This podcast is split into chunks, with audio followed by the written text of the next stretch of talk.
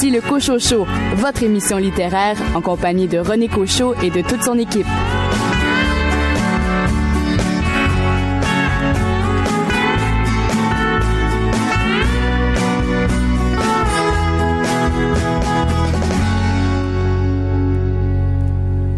Bien le bonjour tout le monde, toute l'équipe du Cochocho est bien heureuse de vous accueillir pour les deux prochaines heures pour cette euh, revue euh, littéraire. Une émission fort chargée cette semaine avec, entre autres, au cours des 60 prochaines minutes, quatre entrevues.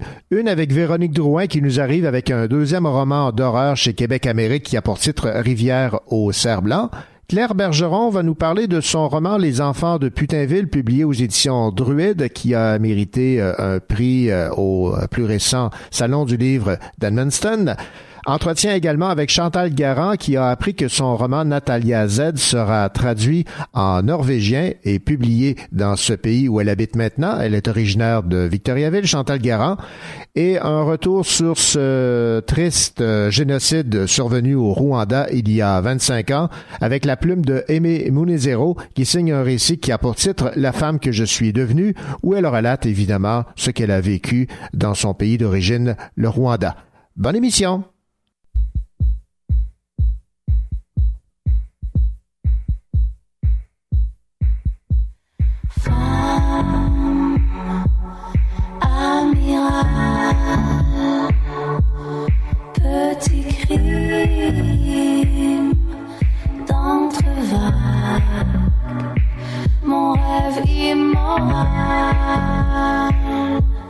Celui-ci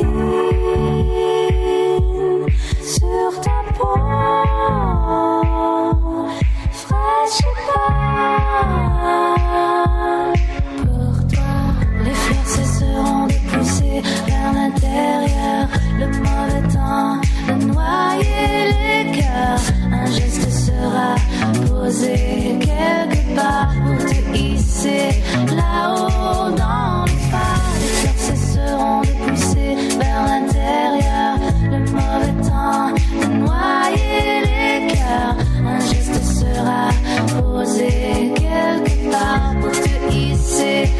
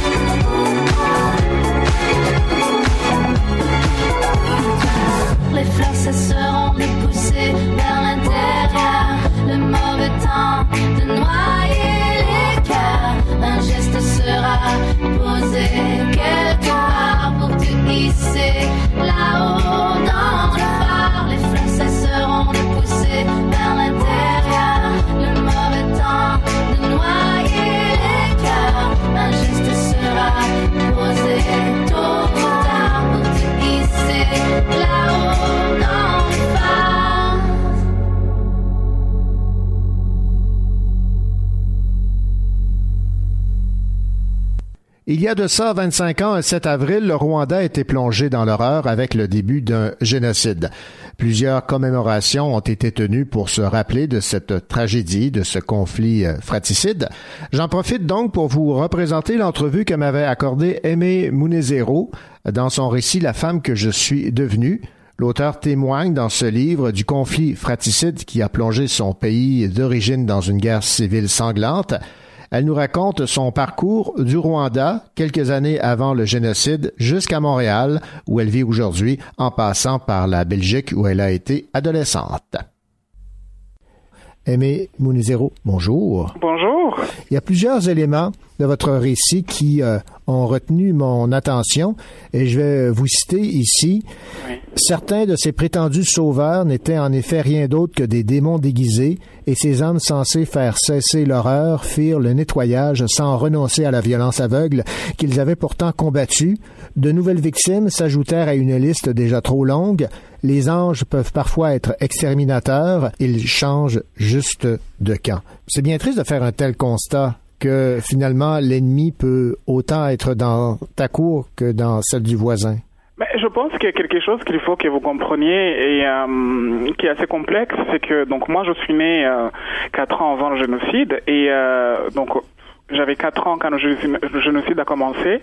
Et l'après génocide donc au mi mi avril enfin mi euh, mi au mois de 94 vers le mois de 85 15 plutôt euh, voilà j'avais un regard aussi d'un enfant de 4 ans de 5 ans et euh, il faut comprendre que c'est un pays qui sort de guerre les les cœurs euh, saignent euh, les gens rentrent chez eux, ne retrouvent plus leurs proches. Donc, euh, est-ce que je me poserai la question sur celui ou celle qui s'est vengé?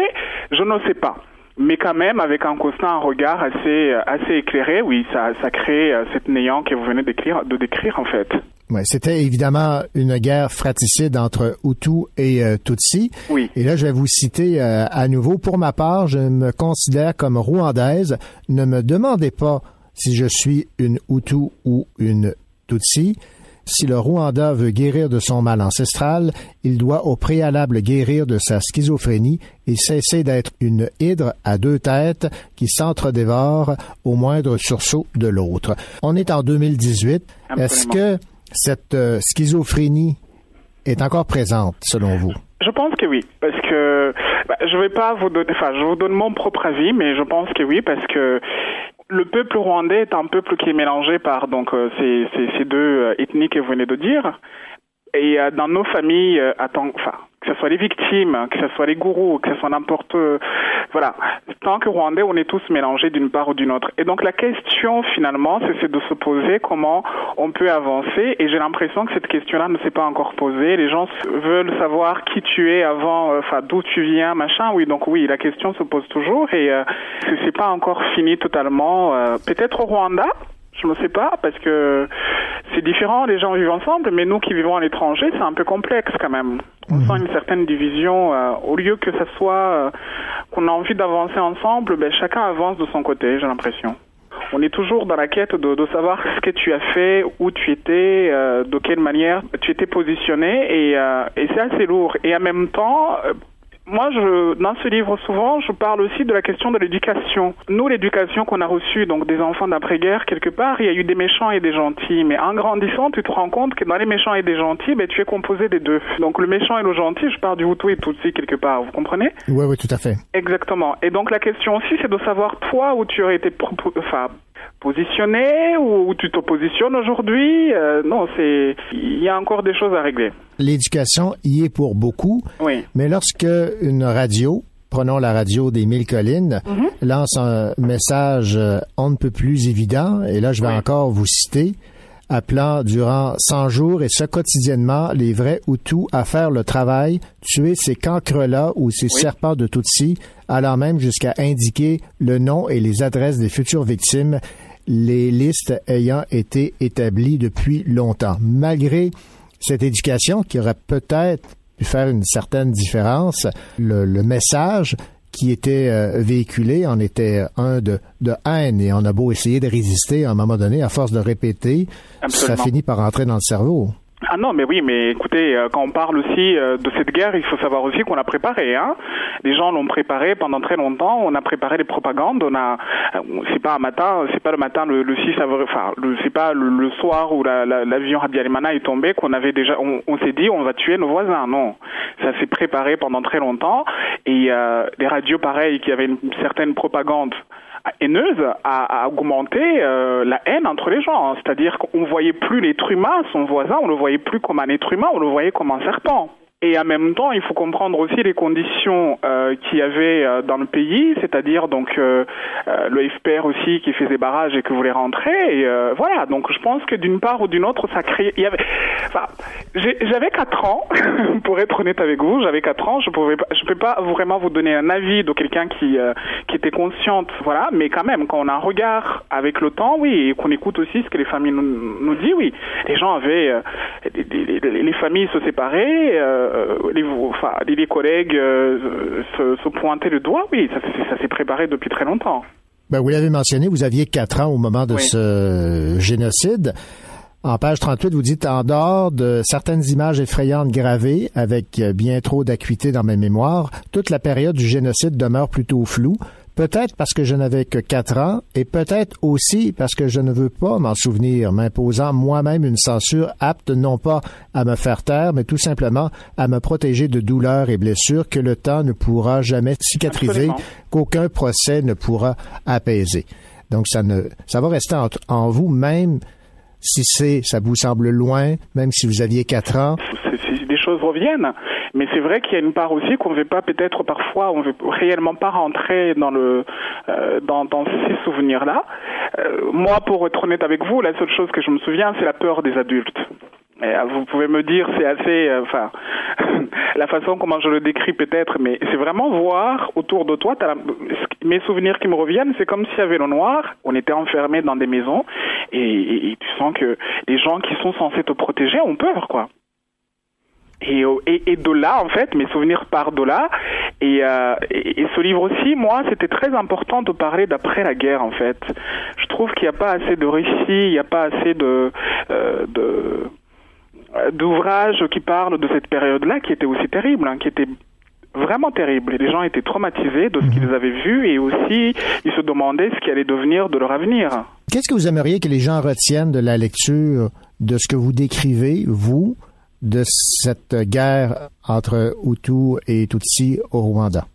C'est déjà de connaître. De, plus en plus, je reçois des, euh, enfin, des- certaines personnes qui lisent ce livre, c'est de, me dire, on avait oublié. Ce qui m'a poussé un peu aussi à parler du Rwanda, c'est le fait de l'oublier, c'est de ne pas oublier ce qui sont partis, de ne pas oublier ce qui s'est passé pour que ça recommence. Ça, c'est important pour moi. Après, il y a d'autres messages comme le message d'espoir qui sont dedans aussi, qui sont très importants. C'est euh, de constater que même après le néant, quand même, les gens arrivent à se reconstruire. Et, ça, c'est important parce que la plupart des, euh, des rescapés de, ces génocides, ou même, enfin, la plupart des gens que je connais qui étaient au Rwanda, à un moment donné dans cette, euh, dans, dans cette période, ont vraiment perdu espoir. Ils ne voyaient pas l'avenir. Voilà, c'était l'entrevue que m'accordait Aimé Munezero dans son récit La femme que je suis devenue sur cette euh, tragédie sans nom au Rwanda, ce génocide qui a fait tant de morts il y a de cela 25 ans.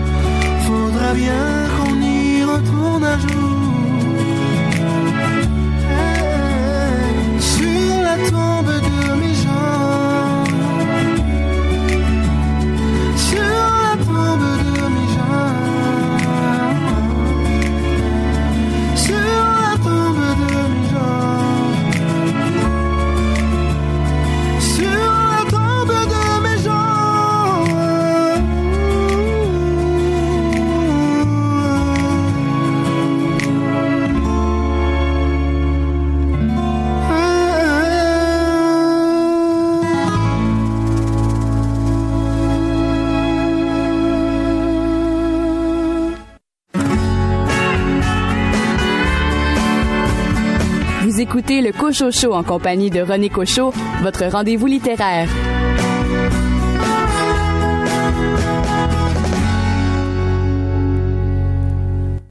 L'auteur originaire de Victoriaville, maintenant établi en Norvège, Chantal Garand, a obtenu une excellente nouvelle de sa maison d'édition Annika Parence. Elle a appris que son roman serait traduit et publié en Norvège. Une prestigieuse maison d'édition basée à Oslo a acquis les droits de publication de ce roman. Je vous propose donc de réécouter cette entrevue que Chantal Garand m'avait accordée à propos de son roman Natalia Z où on replonge en juin 1945 à Oslo. Natalia accouche d'un garçon qu'elle abandonne à la naissance.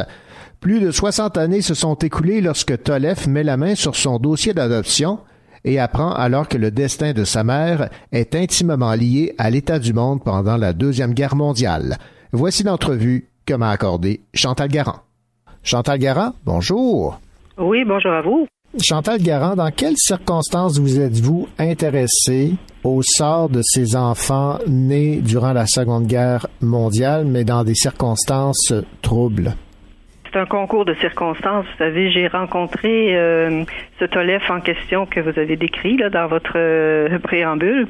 Et euh, c'est un homme d'une soixantaine d'années qui euh, venait de, de, de, retrouver les traces de sa mère et qui, euh, bon, on lui avait donné la dernière adresse qui était au Québec. Alors, c'est un peu le fruit du hasard, si vous voulez, c'est qu'il m'a demandé de, d'agir à titre d'intermédiaire et de remettre une lettre à sa mère biologique qu'il venait de retrouver. On lui avait fortement conseillé de ne pas prendre un contact euh, direct la première fois, de, d'utiliser un intermédiaire. Alors, il m'a demandé de faire ça, si vous voulez. Donc, la Jeanne, qui est dans le roman, est un peu mon alter ego, si vous voulez, l'intermédiaire de Tolef. Natalia a fui la Norvège, s'est établie au Québec, a refait sa vie. On comprend qu'elle hésite à s'ouvrir, à rencontrer Tolef, à lui en dire plus sur qui elle a été, parce que, en fait, sa vie, c'est entre le mensonge et la vérité. Oui, parce qu'au moment où elle a donné son consentement, la Natalia en question euh, avait une vie qu'elle considérait relativement heureuse. Et euh, maintenant, Tolef la retrouve vers la fin de sa vie, qui est une peut-être une vie moins heureuse. Et euh, oui, c'est un mur de silence. Autant Tolef que l'intermédiaire Jeanne se frappent à un mur de silence avec Natalia. C'est là tout l'intérêt d'écrire le livre pour moi, dans le fond, c'est que quand euh, moi je me suis liée profondément d'amitié avec cette cette femme-là, mais malgré l'amitié profonde qui nous liait, j'ai j'ai frappé le même mur de silence que Tolef. Donc euh, ça a été ça l'intérêt d'écrire le livre. Pour moi, j'ai cherché à imaginer les repères qu'elle avait eues, les luttes qu'elle avait euh, menées, les pertes inévitables qu'elle avait subies. Donc, euh, ce que j'ai fait, c'est que j'ai lu beaucoup de livres d'histoire pour euh, recoller les morceaux entre les petits segments de vie qu'elle m'a racontés et la grande histoire, parce que son histoire intime à elle se mêle se mêle à, la grande histoire pendant la Deuxième Guerre mondiale. Dans le fond, on, imagine que la vérité, c'est une valeur absolue, c'est la valeur positive absolue. Mais dans le cas de Natalia, c'est tout le contraire. Pour elle, sa valeur positive, c'est le mensonge, c'est ce qui lui a permis de survivre, c'est ce qui lui a permis de d'en arriver là où elle en est arrivée, c'est-à-dire à une vie euh, anonyme, mhm. simple, mais moins menaçante que ce qu'elle avait déjà vécu auparavant, parce qu'elle en a vécu des, des choses pendant la Deuxième Guerre pour survivre. On peut s'imaginer ce qu'une femme vit aussi au travers de tout ça quand, euh, quand elle est originaire d'un endroit qui a été envahi et par les Russes et par les Allemands et qui a été faite prisonnière et qui est amenée en Norvège euh, comme euh, comme main d'œuvre euh, pour faire des travaux forcés finalement. Donc donc on peut s'imaginer ce qu'elle a dû faire pour survivre. Alors moi, quand on dit que c'est inspiré de faits réels, vous savez, c'est oui, c'est inspiré de faits réels, mais ça s'arrête très rapidement les faits réels. Les personnes réelles deviennent réellement des personnages de mhm. roman puisque euh, ou bien il y a le mur du silence, ou bien Natalia s'était forcée de brouiller les pistes dans ses récits. Donc, euh, il fallait inventer quoi. Il y a une phrase, je trouve, qui résume bien l'intrigue de votre roman. À l'obsession de tout savoir de Tolef s'oppose la volonté de tout oublier de Natalia c'est un pas en avant, deux pas en arrière, un pas en avant, deux pas en arrière. Euh, elle comprend son désir légitime et euh, qui est un désir, un désir légitime pour tous les enfants adoptés de connaître leurs origines, connaître leurs parents. Mais l'écriture de ce roman-là, ça m'a fait beaucoup me questionner aussi sur euh, toute la question de la légitimité oui, bien sûr. Moi, je partais avec le, avec l'idée de départ, c'est que oui, c'est légitime ça pour un enfant de, de, de vouloir connaître tout ça, mais en écrivant tout ce qu'elle avait pu vivre, en imaginant tout ce qu'elle avait pu traverser pour survivre, je me suis dit de quel droit on va faire vivre à cette femme-là tout ce qu'elle a vécu. Et puis euh, les personnages de mon autre de mon roman, les autres personnages, Tolef et Jeanne, euh, ils sont qui eux? Dans le fond, qui tentent d'arracher à cette vieille dame euh, ses secrets les plus lourds. Mm. Eux aussi, ils ont leurs secrets. On le voit, il y a beaucoup de chassés croisés dans, dans le livre. Euh, donc, ça m'a fait réfléchir beaucoup cette, sur cette question-là aussi, sur la, la légitimité, puis et puis l'idée aussi que chacun a ses, secrets, ses secrets, peut-être que chacun a droit à ses secrets. Dans les recherches que vous avez effectuées, Chantal Garand, vous avez découvert donc que plusieurs personnes ont fui leur pays d'origine. Dans le cas de votre roman, c'est la Pologne pour se réfugier en Norvège pendant la Seconde Guerre mondiale. Et on découvre qu'il n'y a pas que les Juifs qui ont été déportés dans des camps de concentration, des camps de travail plusieurs Polonais ont été euh, amenés dans des, camps de, travail. Et puis euh, en Norvège, qui a été occupée, la Norvège a été occupée par l'Allemagne. Il y avait des, camps de concentration, si vous voulez, pour des réfugiés, pour des, prisonniers serbes, des prisonniers euh, yougoslaves, pour des prisonniers polonais, donc les prisonniers russes. Il y c'était pas unique aux Juifs, bien sûr, non, absolument pas. Donc, on en parle encore beaucoup dans...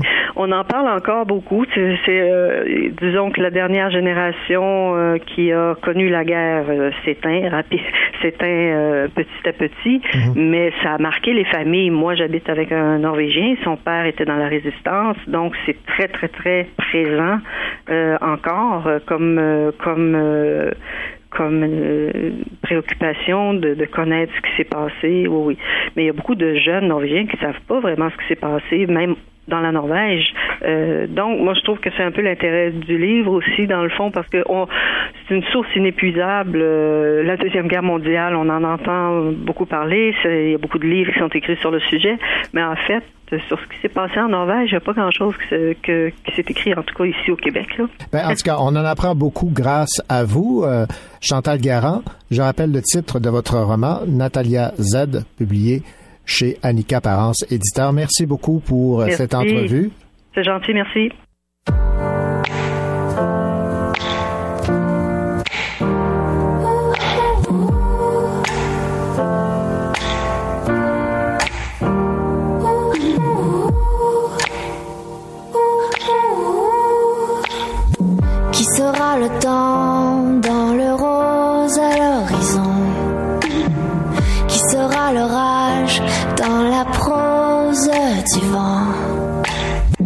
Quand s'épanchent les présages qui lira la tradition Et quand j'aurai trois fois mon âge qui s'en balancera pour de bon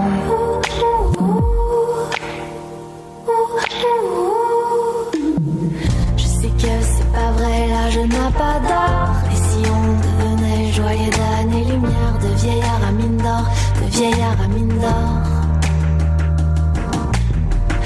Quand les vieux qui poussent dans les jardins d'enfants et qui tracent la grande ours devant des yeux grands, de vieillard à mine d'or, vieillir sans être vieux. On court après le temps, mais on veut pas voir son sillage. Pas dans l'écran et pas dans les visages. Pendant que la jeunesse cherche un sens à l'histoire, l'histoire elle se berce toute seule dans les couloirs.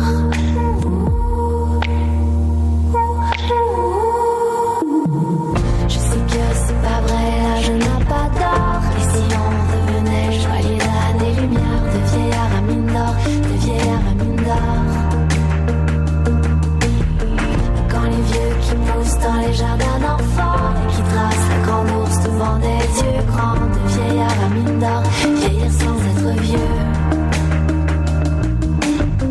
Je sais que c'est pas vrai, l'âge n'a pas d'or. Et si on devenait joyeux d'années lumière, de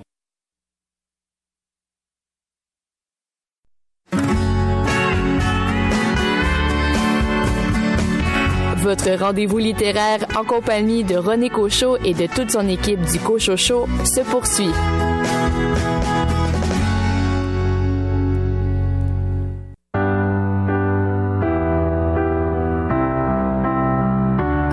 Faut que je tweet, il faut que ça aille vite. Va check mon Facebook si tu veux voir mon look.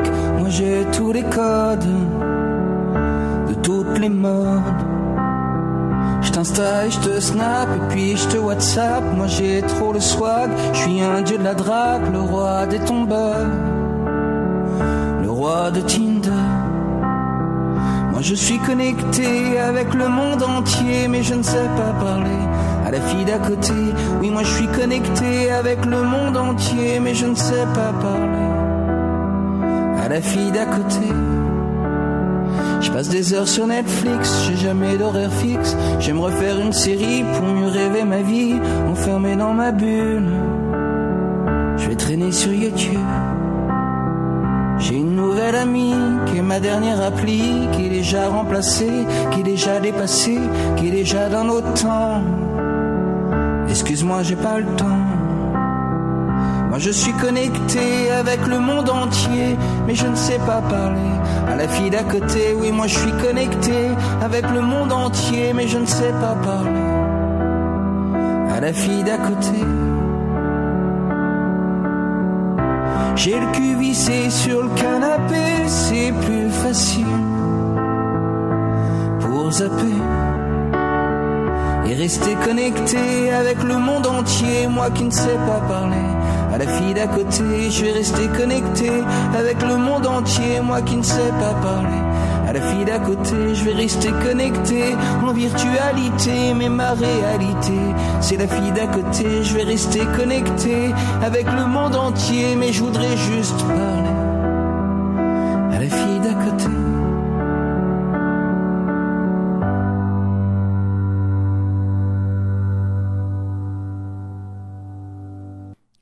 Originaire de la région de l'Abitibi, Claire Bergeron, a remporté le prix Coup de cœur d'Albert lors du récent Salon du livre d'Edmundston au Nouveau-Brunswick euh, pour son plus récent roman qui a pour titre Le crime de Sœur Marie Osana. J'aurai l'occasion de m'entretenir avec elle pour euh, qu'elle m'en dise plus sur ce livre qui a mérité ce prix euh, Coup de cœur. En attendant, je vous propose de réécouter l'entrevue qu'elle m'avait accordée à propos de son roman Les enfants de Putinville, dont l'action se déroule en Abitibi. Moi, quand j'ai découvert euh, d'Or, qui avait été surnommé Putinville en Abitibi, je suis restée très, très étonnée parce que je faisais des recherches pour écrire sur les mines, mais j'avais jamais entendu parler de Rock d'Or. Rock d'Or, ça, c'est un village de squatteurs qui était rattaché aux quatre mines de Val d'Or au milieu des années 30, quand, quand les mines se sont développées. Puis à ce moment-là, les mines, eux autres, ils refusaient que les mineurs aillent s'installer sur le terrain parce qu'ils voulaient pas développer les infrastructures. Fait que les mineurs, eux autres, ils allaient s'installer sur des, dans un village de squatteurs qui a été surnommé Rock d'Or. Puis dans ce village-là, il n'y avait ni église, ni école, ni force de l'ordre. Puis comme il y avait 800 mineurs dans les mines de Val d'Or, puis là-dessus, il y en avait 600 qui étaient des célibataires. On imagine facilement que les fins de semaine de paye, bien, les belles demoiselles arrivaient par train pour rencontrer ces mineurs-là. C'est comme ça que s'est développé une espèce de, de bordel, comme on pourrait dire. Mais moi, ce que c'est que j'ai voulu, c'est que j'ai voulu camper des familles honorables. Parce que même ce, ce village-là qui a réellement existé, Rock d'Or, ben, c'est certain qu'il y avait des familles aussi. Parce qu'il y avait des mineurs qui vivaient là avec femmes et enfants. Puis il y avait des mineurs aussi avec leurs femmes, puis tout ça. Puis les enfants. Puis comme il n'y avait pas d'école, fait moi, ce que j'ai choisi, c'est que j'ai choisi une famille qui partait de Montréal. C'est un médecin, c'est une, femme, entre autres, qui, elle, devient veuve, puis elle remarie un médecin. Puis à l'époque, en 1930, les médecins vivaient très pauvrement parce qu'on était après la, crise de 1929, la grande crise. Puis euh, les, gens n'avaient pas d'argent pour payer. Puis à l'époque, les médecins n'étaient pas payés par le gouvernement. Fait qu'elle marie un médecin, puis ils décident de partir où il y a de l'argent. Fait qu'ils s'en vont à d'Or. Lui, le mari part le premier.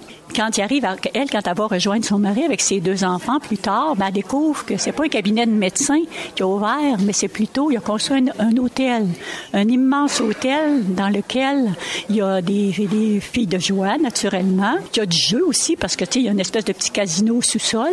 Puis en plus, l'alcool coule à flot, puis c'était défendu à l'époque, dans le proche des mines, c'était interdit. Fait qu'elle, elle se retrouve là, puis elle vit en haut de cet hôtel-là, parce que la famille vivait à l'étage. Fait que c'est comme ça que j'ai voulu développer mon intrigue dans un milieu vraiment spécial. Puis ce que c'est qui va, ce que c'est qui va survenir, on le voit dans le premier chapitre, ça, c'est que mon, Hélène, qui a marié ce médecin-là, puis qui arrive, dans le premier chapitre, elle disparaît mystérieusement. Fait que là, on se demande qu'est-ce qui a pu arriver. On retourne dans le passé, comme dans mes autres romans. Puis c'est là qu'on développe l'intrigue. Parce que ces enfants, ils sont certains que leur mère, elle les a pas abandonnés à Putinville avec le, le mari en question. C'est comme ça qu'on développe l'intrigue au début. Bon, ce, ce, village a existé combien de temps? Et ce que je comprends, c'est qu'il n'y avait ni force de l'ordre, ni élus municipaux. Il y avait, c'était, les gens étaient laissés à eux-mêmes. Oui, c'était un village vraiment free for il n'y avait absolument rien. Les, les, enfants étaient obligés d'aller à l'école à Val d'Or. Oui, sur place, ils, ils trouvaient des professeurs des fois pour les plus jeunes, mais c'était vraiment un, des villages laissés. D'ailleurs, ce village-là n'a pas duré tellement longtemps. Il a duré une dizaine d'années, mais ça se passait toujours comme ça en Abitibi à l'époque. Parce que si vous prenez les, les, mines de Noranda, par exemple, on va prendre l'exemple, mais les, le terrain de, de, la mine de Noranda, mais le village de squatteurs, c'était Rouen. Puis Rouen, mais se développait comme ça, de la même façon que s'est développé d'Or, sauf qu'ils ont eu la permission du gouvernement de se réunir, puis c'est devenu Rouen-Noranda. Alors qu'à d'Or, à cause de la, à cause de justement, de, du débordement, comme on pourrait dire, qu'il y avait là, ben, euh, Malartic a toujours refusé, parce qu'après ça, Malartic s'est développé, là, Malartic, ça, ça a quand même eu des familles qui ont fini par aller vivre à Malartic, mais là, ils ont refusé de payer pour d'Or, puis ils ont, refusé que ce village-là soit réuni. C'est pour ça que Malartic est resté Malartic, qu'il n'y a jamais eu, comme Rouen-Noranda ou comme Val-d'Or-Bourlamac à l'époque. Ben, vous avez mentionné que les mines euh, refusaient que les employés euh, s'installent sur leur sur leur terre pour éviter d'avoir à développer des infrastructures, réseau d'égout, réseau d'aqueduc. Mais qu'en était-il de Rockdor? Il n'y avait pas d'infrastructure non plus ou euh, qui s'en occupait? Non, Rock d'Or, il n'y avait vraiment pas d'infrastructure non plus. C'est justement pour ça, dans le roman, d'ailleurs, on, on, des fois, on on l'impression que le roman, il sent qu'il y a des odeurs, parce que, tu sais, les, les, égouts, c'était à ciel ouvert. Il y avait des grands... Tu sais, mettons, il a essayé d'envoyer ça vers la forêt, quelque chose comme ça. Mais avec les années, parce que ça allait être ouvert presque une dizaine d'années, mais avec les, années, ben c'est sûr qu'il y avait des odeurs qui se développaient, surtout dans les canicules d'été, ça, c'est certain. Puis après ça, ben était surélevé par rapport à Malartic. Fait que les eaux usées ont commencé à couler vers Malartic. Ça, va de soi. C'est comme ça que Malartic ont finalement ont refusé puis qui ont fermé d'Or. Les plus beaux, les plus belles maisons. Puis c'est comme on disait, c'était sans infrastructure. il y avait une rue principale, mais après ça, il y avait des maisons qui se construisaient. il y avait des chacs aussi, hein, parce que à l'époque, il y avait quand il y a des hommes seuls, ben, des fois, les autres, un chac, c'était suffisant, là, sur la terre battue. Puis, euh, mais les plus belles maisons, les autres, ils ont été transportées. Ils ont, eu l'aide du gouvernement pour les transporter à Malartic. Fait que dans mon roman, ben, c'est ça. C'est tout euh, mes personnages avec l'intrigue, les émotions, c'est dans ce contexte-là qu'ils vivent. Est-ce que vous avez eu accès facilement à l'information concernant ce, village-là qui a existé une dizaine d'années ou si ça a été assez difficile d'avoir accès à, ces données? Non, ça a été, dans cette fois-ci, ça a été plutôt facile parce qu'il y avait un historien en Abitibi qui avait fait, euh, qui avait, avait écrit là-dessus, qui a fait une thèse de, doctorat, lui, sur, justement, sur euh, Rock d'Or. Il avait appelé ça, je pense, je me souviens pas exactement, là, mais de l'or et des putes, je pense, quelque chose comme ça. Puis ça, ce document-là, il était disponible sur Internet, fait que j'ai pu m'en servir. À ce moment-là, j'avais vraiment, vraiment la structure du village, parce que même si c'était des squatteurs, c'était quand même un village structuré, parce qu'il y avait une épicerie, il y avait des, il y avait des, ben, il y avait des, c'est sûr qu'il y avait des belles petites, euh, des petites pensions de famille, ça, c'est sûr. il y avait de tout, là, les moulins, tu sais, tout ce qu'on peut imaginer dans un village, un forgeron. Tu c'était vraiment, vraiment bien équipé, sauf que, comme on dit, ben, il n'y a pas de force de l'ordre. Puis les, les, les, les policiers n'étaient pas pressés de venir non plus, parce que la majorité du temps, ben, ils fréquentaient aussi, tu sais, les, les pensions de famille, puis les hôtels comme, euh, comme mon Octave, là, mon médecin qui va se, se, se construire. Ben, tu sais, il fermait les yeux, tu sais, les polices formaient les, fermaient les yeux un peu. Fait que ça donnait une chance euh, à se développer de cette façon-là. Merci beaucoup. Mais ça m'a fait plaisir. Voilà, c'était l'entrevue que m'accordait Claire Bergeron à propos de son roman Les enfants de Putinville. Au cours des prochaines semaines, J'aurai l'occasion de m'entretenir avec elle à propos de ce roman qui a remporté le prix Coup de cœur d'Albert au Salon du livre du Nouveau-Brunswick, Le crime de Sœur Marie Osana.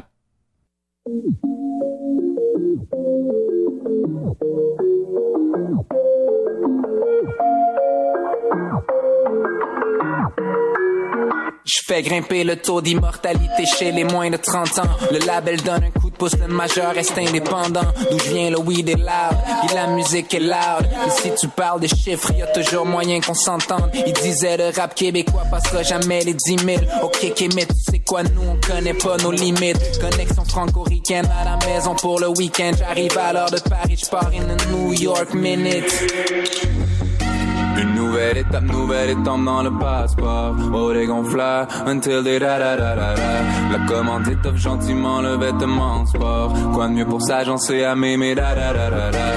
On fait que des années records, on voit que des aéroports. Jusqu'au jour où on se barre comme Lady da da da. Ce sera pas ma faute. Je voulais juste qu'on me foute la paix, mais il voulait ma peau. Et tu sais que tu rends la ville quand tu peux plus y prendre une marche. Si on me donne pas le crédit, quand même prendre le cash. Plus d'argent, plus de problèmes, on est pris dans l'engrenage. Même si on m'offre les moyens, j'aurais quand même prendre de l'argent. Tu sais que tu rends la ville quand tu peux plus prendre une marche. Si on me donne pas le crédit, je vais quand même prendre le cash. Plus d'argent, plus de problèmes, on est pris dans l'engrenage. Même si on m'offre les moyens, j'aurais quand même prendre de l'argent.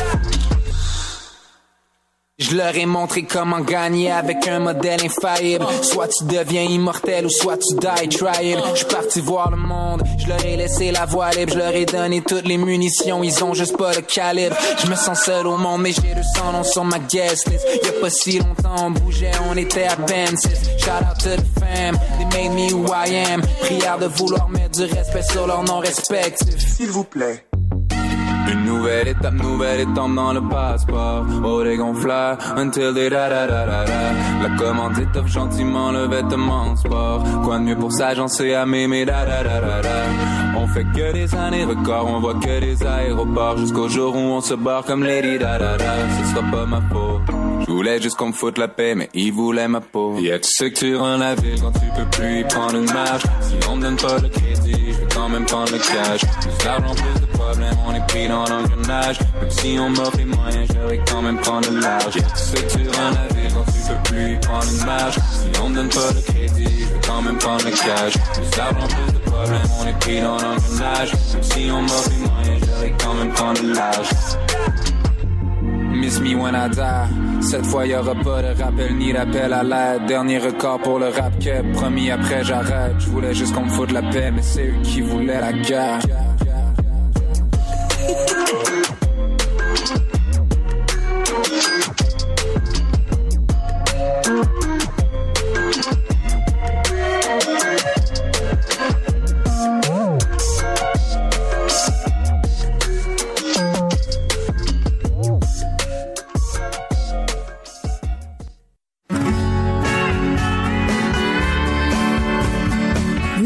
Le Cocho Show en compagnie de René Cocho, votre rendez-vous littéraire.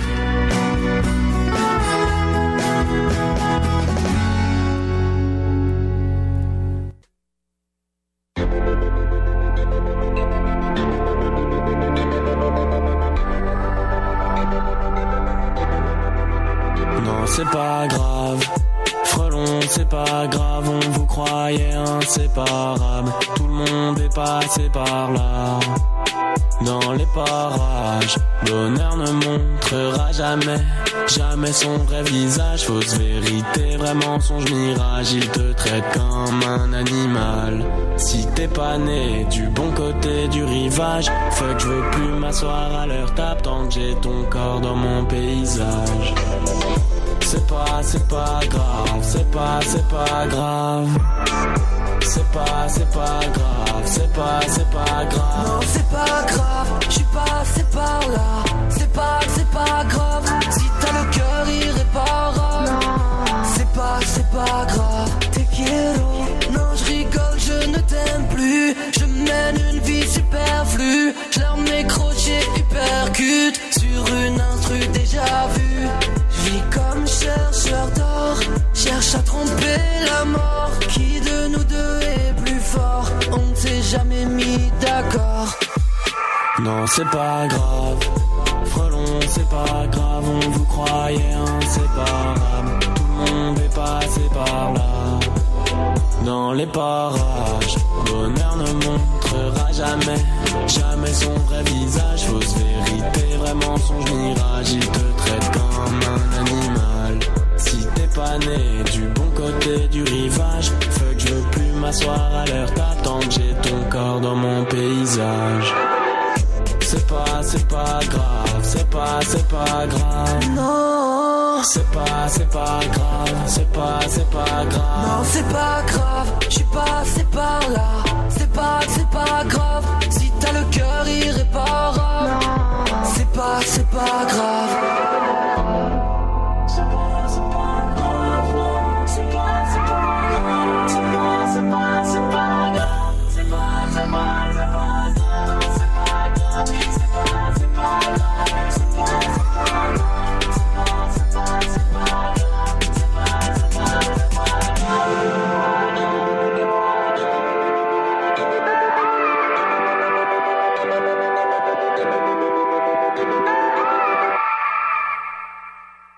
Après son roman La guillotine, l'auteur de Sherbrooke, Véronique Drouin, est de retour avec un autre roman d'horreur qui a pour titre cette fois Rivière au cerf blanc, publié chez Québec Amérique. Le résumé de l'intrigue est le suivant. Estelle prévoyait des aventures de couple en pleine nature. Elle ne s'attendait pas à un meurtre, puis des meurtres, ni à ce que de mystérieuses installations artistiques de plus en plus morbides surgissent en pleine nature. Serait-il trop tard pour fuir? Je me suis entretenu avec euh, Véronique Drouin, qui euh, me dit dans un premier temps ce qui lui plaît tant dans les romans d'horreur. J'ai pas lu énormément d'horreur, mais j'ai écouté énormément de films d'horreur, par contre. Euh, je dirais que c'était probablement un exutoire parce que quand j'étais euh, petite, là, quand j'étais jeune, la, la petite enfance, j'étais un enfant qui avait peur de tout qui était anxieuse, angoissée, euh, euh, j'avais peur euh, vraiment là euh, juste pour dire là, je me couchais le soir puis j'avais une petite chaîne en or là puis je, je remontais mes couvertes jusqu'à mon menton parce que j'avais peur que quelqu'un vienne m'étrangler. Donc j'avais vraiment peur et euh, vers l'adolescence euh, on dirait qu'en écoutant des, des films d'horreur, ça m'a un peu insensibilisée. Donc j'étais disons, ça, ça m'a un peu euh, permis de faire face au, au monde euh, extérieur qui peut parfois être cruel. Donc, euh, c'est pour ça que j'ai j'ai eu comme un intérêt vers l'horreur. Puis mes premières histoires que j'ai j'ai écrit à l'âge de 14 ans, c'était de l'horreur. Moi, mon rêve, c'était d'être une auteure de livres d'horreur. Stephen King du Québec. Euh, ben, j'avais peut-être pas des ambitions aussi grandes, là, mais euh, j'aimais beaucoup l'horreur. Puis c'est parce que j'aime beaucoup explorer la, la psyché humaine. Puis à travers l'horreur, on peut vraiment aller au bout Ah oui. des gens, au bout de leurs émotions. Donc c'est c'est quelque chose qui m'intéresse beaucoup. Puis peu importe ce qu'on ce que j'écris, que ce soit de la science-fiction, du fantastique, c'est un aspect que j'aime souvent euh, exploiter. Donc, euh, c'est un peu ça mon, mon histoire d'amour avec l'horreur. Alors, on va résumer un peu l'histoire de Rivière au cerf blanc. Alors, on dit qu'un troupeau de cerfs albinos a déjà été aperçu. Estelle, étudiante en histoire de l'art, prévoyait de vivre une expédition en pleine nature afin de se changer les idées avant de reprendre les cours. Elle s'attendait à réparer son couple à la dérive, mais pas à ce que de mystérieuses installations artistiques de plus en plus morbides surgissent au milieu de la forêt. Pourra-t-elle y échapper? Alors, on a donc la toile de fond de cette euh, intrigue qui se déroule dans une forêt où peu de gens s'aventurent. Déjà là, on a euh, l'atmosphère qui, euh, qui s'installe. Et c'est fa- cette fameuse légende des cerfs blancs. Moi, je voyais un clin d'œil un peu aux fantômes. Je sais pas si c'était votre intention. oui et non. En fait, bon, quand j'ai commencé à écrire un peu ces livres-là, je, je, à tâtons, puis je suis tombée sur un article, c'est dans le Seneca County, dans l'État de New York, où il y a un troupeau de cerfs albinos qui sont protégés. Et euh, j'ai trouvé ça fascinant. Mais bon, j'ai accumulé toutes sortes d'articles de toutes sortes de nature et c'est ça qui a créé un peu l'amalgame du livre parce que je parle aussi beaucoup de land art Ouais. euh, qui a été intégré et euh, disons quand j'ai étudié euh, en histoire de l'art euh, il y a quelques années c'était quelque chose que je connaissais pas du tout, le land art. Et euh, bon, euh, au, de, tu sais, le, le premier abord que j'ai eu avec cette forme ar- artistique là, c'est que je trouvais que c'était un peu euh, euh, un peu étrange. J'étais pas certaine, mais en, en fouillant, j'ai trouvé ça fascinant parce que c'est c'est très euh, euh, mon Dieu, comment je dirais, c'est- c'est c'est éphémère. Oui. C'est un art qui est éphémère que il y a énormément de travail qui est mis là-dedans, puis qui peut être détruit à tout moment. Donc, euh, ça a été, c'est ça, ça, ça a fait partie un peu de toute ma réflexion. Puis ce que j'aime aussi, je l'avais fait dans la guillotine, dans le fond, avec la musique, où mes personnages étaient beaucoup euh, intéressés par la musique, puis c'était quelque chose qui les, qui les unissait un peu. Puis je voulais explorer une autre forme artistique dans Rivière au cerf blanc. Donc euh, c'est ça, j'ai choisi le land art. Puis là, je sais pas, on dirait que tous ces toutes les pièces du casse-tête se sont mises en place. Puis là, ça a donné naissance à cette histoire-là. Mais il y a aussi une autre euh, une autre inspiration que je dirais, euh, qui c'est un film fascinant qui, qui date de 1972 de John Borman qui est Délivrance, où euh, on a quatre euh, euh, quatre personnages, quatre hommes qui décident de descendre une rivière et, puis qui font faire des rencontres euh, atroces là, dans le bois. Donc il y avait aussi cet aspect-là parce que quand j'étais jeune, étant donné que j'avais peur de tout, bon, les, les bruits de scie mécanique, moi, ça me, ça me, j'aimais vraiment pas ça. là-dedans dans votre oui, livre, là. exactement. Puis euh, la réflexion a toute partie à un moment donné du fait que euh, je me suis réveillée la nuit, puis j'avais rêvé que j'entendais une scie mécanique dans la nuit. Puis là, je me, je me disais, ben voyons, tu sais, qui c'est qui partirait une scie mécanique à 2 heures du matin? Mais je me suis dit, en même temps, entendre ça puis être dans un camping, je pense que ça, là, je... Ça serait la totale. là. Ça serait la totale. fait que je suis un peu partie de ça. Puis là, après ça, j'ai comme amalgamé avec plein de choses, surtout le fait d'être seule dans le bois, euh, Ouais. avec rien. Euh, j'ai des amis d'ailleurs qui font des expéditions, euh, dans, euh, qui descendent des rivières, puis qu'ils se font déposer en hydravion quelque part et qui descendent une rivière puis qui ont rien là. Fait que j'ai aussi intégré ça que je me disais i que ça serait ça ça me sortirait de ma zone de confort. Évidemment, dans un, un roman comme celui-là, où on veut entraîner euh, les personnes qui euh, le lisent dans, dans l'horreur, dans, dans les frissons, il y a une montée de, de tension, parce qu'au début, on a une part de mystère qui devient terrifiant. C'est peut-être ça l'évolution dans votre intrigue. là. Oui. En fait, euh, je pense que mes, mes bon celui-là il commence très rapidement. La guillotine c'est un, un peu plus lent, mais effectivement je pense que euh, pour euh, terrifier le lecteur mieux, il faut y en donner un petit peu par petit peu, Voilà. puis qu'il sache pas. Euh, que- dans quoi il s'embarque, il- qui, qui en, qui en sache pas trop, qui en voit pas trop. Donc, euh, puis dans le fond, euh, une- un des éléments les plus terrifiants dans ce livre-là, je trouve, c'est les galets blancs. Oui, qui sont oui, oui, laissés un peu absolument, ouais. partout. Ouais, qui suivent euh, Estelle. Oui, Estelle, bon, on se dit à chaque fois que, que Estelle aperçoit un galet blanc, on sait qu'il y a quelque, quelque chose qui s'en vient. qui s'en vient. Donc là, euh, c'est une roche dans le fond, mais c'est c'est ça, c'est les petits éléments, puis les, les petites choses, les petits détails, euh, parce que je, je m'étais déjà fait demander, bon, c'est comment qu'on écrit un, un livre d'horreur, parce que c'est pas Ouais. comme un film. Euh, faut pas le bâtir de la même façon. Puis c'est certain que là, faut, faut créer une anxiété chez le lecteur qui va être capable de, de soutenir au fil des pages. Euh, on peut pas mettre une grosse musique là, à la jazz. Non, effectivement. Donc, euh, il il faut user de d'autres éléments. Donc, j'ai essayé d'y aller dans les détails, puis aussi d'aller chercher moi ce qui m'effraie. Oui. Euh, J'avoue que je suis moins pire, beaucoup moins pire que quand j'étais jeune. Mais Vous en- dormez plus avec votre euh, votre petite médaillon là. Non. Non, j'ai- plus mon médaillon. Non, puis je me cache plus. Euh, bon, non, j'ai plus plus vraiment d'angoisse, pas pas comme ça. Là, je, je reste angoissée, mais pas comme ça. Mais c'est ça, c'était d'aller chercher. Euh, qu'est-ce qui m'a effrayé dans ma vie, puis qu'est-ce qui effraie en général? Euh, justement, les bruits de scie mécanique, euh, le, le, le fait d'être traqué, le fait de, de pas pouvoir s'en sortir. Donc, euh, Oui, c'est ça, puis d'être toute seule, là. Oui. Hein? Oui, Bon, bon. elle, elle est accompagnée de son de son amoureux au départ. Ensuite, Oui. elle rencontre une autre personne, mais dans les faits, là, elle est toujours à une ou deux. Oui, ils sont. Ben, c'est ça. C'est certain que j'aurais pu le faire seul, Mm-hmm. euh, mais, mais disons que là, ça fait plutôt huis clos. Là, euh, mais ce que je voulais exploiter en même temps, c'est bon de se retrouver avec quelqu'un, mais quelqu'un qui est extrêmement différent Oui, de nous, oui. avec qui il faut composer.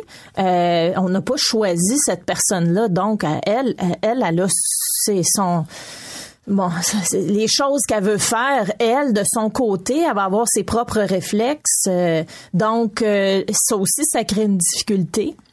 Mais en même temps, autant que cette personne-là est différente, autant que des fois, euh, juste d'avoir un autre être humain, ça devient essentiel. Ça, ça nous garde en vie aussi parce que on, on, on perd moins espoir quand on, on est à deux. Une autre euh, façon dont vous avez euh, ex- que vous avez exploité pour euh, augmenter euh, l'intrigue et euh, les, les frissons, c'est ces euh, phrases euh, qui sont écrites sur de- de- à, à chaque à chaque étape où euh, elle est confrontée à ces, ces œuvres d'art là, du euh, euh, du euh, Ellen Art.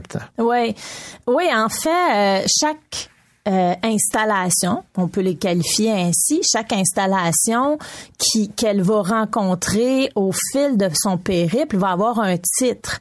Mais ces titres-là sont très évocateurs puis sont pas fortuits. ils ont une raison d'être qu'on va découvrir un peu plus loin Voilà. dans le roman. Euh, mais c'est ça, je, je veux pas trop en dire parce que c'est c'est quand même une intrigue centrale. Pourquoi ces titres-là? Puis pourquoi qui sont un peu partout. Qui les a écrits aussi Euh, Donc c'est ça. Ça va être euh, une montée comme comme vous dites. C'est Rivière au cerf blanc, publié chez euh, Québec Amérique. C'est un livre qu'on dévore en une journée ou deux maximum. Moi, ça m'a pris euh, une soirée et demie. Ouais, c'est, je pense que au lieu de, d'écouter un film, je pense que ça se lit là, en une soirée. Tout à fait. Si on veut avoir un petit frisson euh, de, de c'est des- soirée. Des, chapitres courts Oui, qui nous ça. laissent avec évidemment euh, une part d'intrigue qui nous force à entamer le deuxième, et le troisième et le quatrième chapitre et, et ainsi de suite. Véronique Drouin, ça a été un plaisir. Ah, c'est toujours un plaisir, René. Merci beaucoup.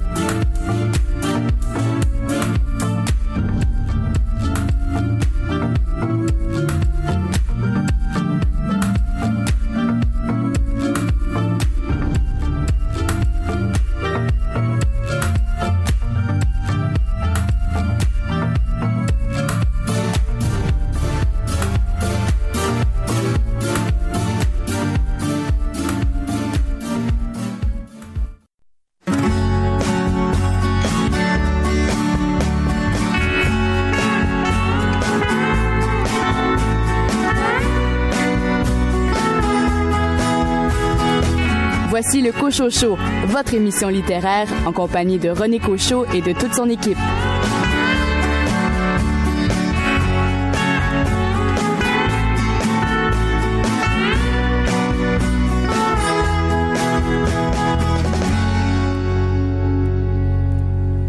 Bienvenue à cette euh, deuxième heure de votre rendez-vous euh, littéraire. Au cours des 60 prochaines minutes, trois chroniqueurs vont nous faire part de leurs euh, recommandations de lecture, à commencer par Caroline Tellier. Caroline, vous vous êtes intéressée à un recueil de nouvelles. Des histoires de musique et une de silence, c'est un collectif sous la direction de Marie-Chantal Gariepi et c'est paru à tête première. De votre côté, Richard Mignot, le polar qui vous a intéressé cette semaine. Le livre, c'est un livre particulier qui s'appelle Un fruit amer de Nicolas Coche. Quant à Félix Morin, notre spécialiste en essai littéraire, il a lu La perte et l'héritage, essai sur l'éducation par les grandes œuvres de Raphaël Artaud McNeil. Bonne deuxième heure.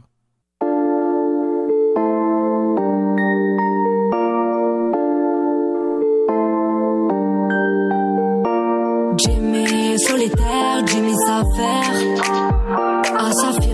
pas à pas, même si tout ça est harassant parfois. Jimmy a le regard troublé, Jimmy le sait. C'est désormais sur celle-ci que s'orientent ses yeux conquis. Jimmy enchaîne les blagues, Jimmy divague. Pensant déjà à la belle bague qui en aurait le droit de sa future femme. Jimmy tape le terrain, Jimmy sent bien. Comme c'est terriblement grisant de s'attacher ainsi.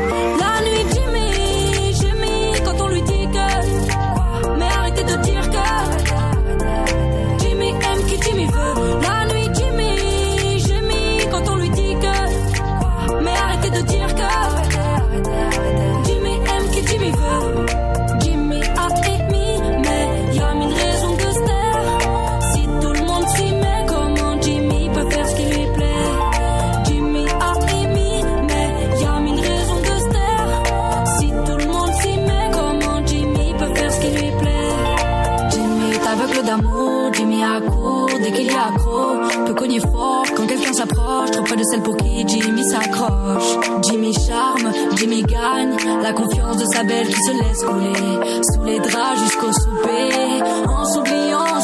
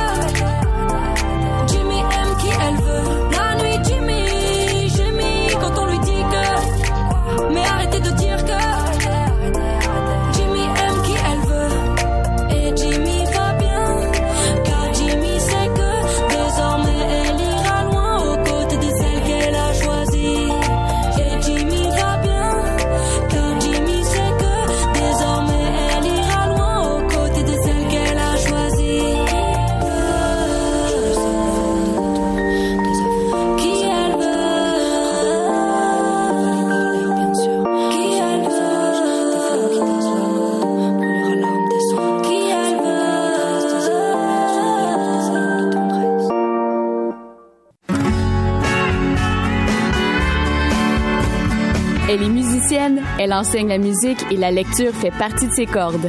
Caroline Tellier.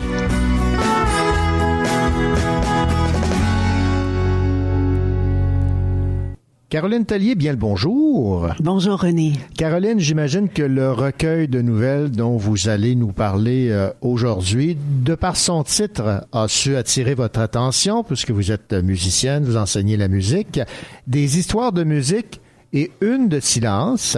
Et c'est un, recueil de nouvelles sous la direction de Marie-Chantal Gariepi. Oui, exactement. Alors, c'est sept nouvelles ayant pour thème la musique, comme sept notes de la gamme, par sept auteurs différents. Alors, parlez-moi un peu de l'ensemble de ces euh, nouvelles. Comme il y en a sept, on peut faire le, le tour de, de chacune d'elles et quelles sont leurs particularités. disons. Parfait. Alors, euh, parfois la musique est, est le thème principal et parfois c'est qu'un prétexte. Le thème est abordé de plusieurs façons dans ces nouvelles. Alors, euh, les sept nouvelles ne se ressemblent pas. Elles ont des sujets, des personnages différents et chaque auteur a son style. Donc, on parle de sept nouvelles. Je vais vous parler un peu chacune. La première, Jamais diminuendo, de Marie-Chantal Gariepi. Elle parle des sons dans cette nouvelle, de la musique, de la musique qui accompagne toute notre expérience de vie, intra-utérine jusqu'à jusqu'à la maternité. Une très belle nouvelle, tout en douceur. La deuxième, alors les gens de Sherbrooke vont peut-être se reconnaître, elle porte le nom de Boucanus et c'est par Michel Olivier Gass. Dans cette nouvelle, c'est un jeune étudiant en basse euh, au cégep qui nous parle d'un disquaire, d'un disquaire qui aurait eu pignon sur rue sur, sur Wellington, imaginez-vous René. Ben, Boucanus, ça me dit quelque chose, ça, là. là. Moi, euh, quand j'étais, quand je suis arrivé à Sherbrooke, il y avait monsieur, euh, c'est Alain Boucanus qui avait un, un magasin de disques sur la rue Wellington. Et si je ne m'abuse, c'était du jazz, sa spécialité. Exactement. Alors, on parle de lui, on parle un peu de la rue, on parle de, de ce qu'il vendait, ses disques, c'est sa passion. Ah, Vraiment très intéressant. Michel Olivier Gass, ben, on le situe, là. C'est le bassiste de Vincent Vallière. Il a longtemps été bassiste Oui. de Vincent Vallière. Maintenant, il fait partie de la formation euh, Saratoga. Oui, c'est ça. Je vais vous lire un petit extrait. Allez-y. Alors, ce Alain Boucanus, il venait de loin. Par quel détour avait-il pu en arriver à espérer de la Wellington et de Sherbrooke en général qu'elle le fournisse en amateur de jazz au point d'en vivre? C'était là une question que je n'ai jamais osé risquer. On, on se retrouve un peu là. Je continue avec la troisième nouvelle. Ouais. Elle s'intitule Au septième ciel et c'est par Catherine Fouron. Et là, on parle d'un chef d'orchestre. On est à Vienne en décembre et il a des doutes, un peu le trac, on peut dire. Euh, c'est une nouvelle que j'ai beaucoup aimée, là, très très belle page dans cette nouvelle. La quatrième, très particulière, elle s'intitule Jamais trop de vie par Caroline Allard. Alors ici, c'est une femme qui compose des jingles et qui vient d'apprendre qu'elle a le cancer. Le ton est mordant, sarcastique, touchant à la fois. Et dans un passage que je vais vous lire, elle mêle son jingle de chastache à son cancer. Un jingle de chastache. Oui. D'accord. Alors, je vous lis ça. Quand la tâche s'accroche chanter cha-cha-cha et chic, alors la tâche s'en va. C'est vrai que c'est insupportable. N'empêche, j'ai pensé à cha-cha-cha quand le radiologue a pointé ma tumeur sur l'écran de l'appareil d'échographie. Vous voyez la tâche là? J'aime pas trop ça. L'air de cha-cha-cha a aussitôt surgi dans ma tête. Ah, j'aime ça, c'est beau ça. Oui. Oui. Oui. Très, euh, très original. Mhm. Ben oui, tout à fait. Ça va à une place où on penserait pas. Là, Non, vraiment. effectivement. La cinquième, Grand pan de nuit de Elsa Pépin. Alors ici, c'est une jeune femme qui est en couple avec un musicien d'électroacoustique. Puis elle comprend pas trop cette musique-là. et là, elle euh, va voir un con- concert et elle se rappelle une passion qu'elle avait euh, jeune. Et euh, elle, elle chante pas, mais elle danse. D'accord. Et la sixième, c'est Sonate pour violoncelle seul de Patrick Lessard. C'est une femme violoncelliste qui vit seule dans une vieille maison au bord de la mer et elle a des pensées suicidaires. Et un ami Raouf, un trompettiste, vient la visiter régulièrement. Très beau. La septième, la dernière, L'échappée belle de Claudia La Rochelle. Ici, c'est une ancienne violoniste qui a fait une dépression. Un événement a fait sa- en sorte que toute sa vie est partie en vrille. Et, euh, chose étonnante, elle visite pour se désennuyer des salons funéraires. Je vais vous lire un, extrait qui illustre un peu son mal-être, puis euh, d'où vient un peu son problème. Alors elle dit, Ne jamais faire de vagues, jouer du violon, rendre fiers les parents et garder la tête hors des flots pendant que, tapis dans ses entrailles, une bête silencieuse reprenait ses aises en attendant de tout faire voler en éclats. Alors, c'est ce qui fait un peu le tour des, des sept nouvelles. Appréciation euh, générale, parce que j'imagine que vous vous êtes senti un peu interpellé de par le fait que la thématique générale tourne autour de, de la musique des, des musiciens. Oui, c'est sûr que le thème m'intéresse. Mhm. J'aime lire tout ce qui concerne la musique, mais je vous dirais que les termes sont assez sombres l'ensemble et ça va dans des directions très très variées. Les thèmes sont sombres, cancer, dépression, un peu suicide, agression sexuelle. Ce qui est bien, c'est que toutes ont quelque chose de lumineux par contre. Bon, on sait que la musique est salvatrice, donc euh, ça aide tous ces gens-là. Euh, chaque nouvelle est différente. Comme j'ai dit, elle nous réserve une surprise. Fait qu'on a toujours quelque chose de spécial à la fin. Là. Ça, c'est intéressant. Et c'est sûr qu'en ayant un sujet si large avec différents auteurs, ben on se retrouve un peu avec une écriture inégale. Ouais. Donc, ils sont pas toutes intéressantes au même niveau et au niveau aussi de, de l'écriture. C'est pas tout, tout égal. Ça se lit parfois très très bien. Euh, je vous dirais une, une nouvelle à la fois. Moi, je les enchaînerais pas euh, dans la lecture. Et je vous dirais, ça fait un bon livre de chevet. Une pour tous les soirs de la semaine. Ben oui, sept jours. Oui, c'est ça. Caroline, euh, vous avez choisi une pièce musicale qui, en fait, est directement reliée à une des nouvelles qu'on retrouve dans ce recueil. Oui, exactement. Alors, je vous propose une pièce de l'album Study in Brown, présentée, et là, je cite Monsieur Boucanous, comme si c'était un grand vin. Alors, par le, c'est c'est le disquaire qui propose ça à- aux jeunes bassistes, et c'est la pièce If I Love Again avec Clifford Brown et Max Roach. Je rappelle le titre du recueil de nouvelles, Des histoires de musique et une de silence aux éditions Tête Première. On écoute la chanson.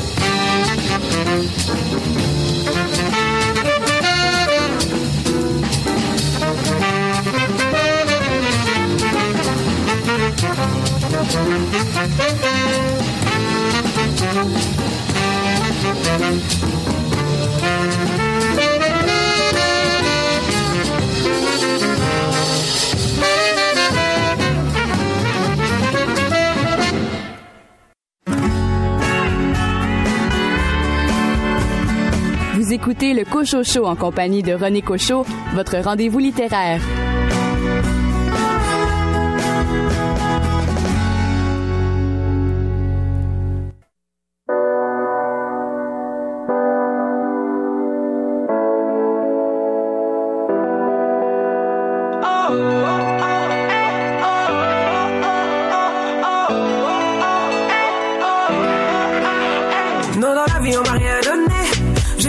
Qu'il n'en fallait.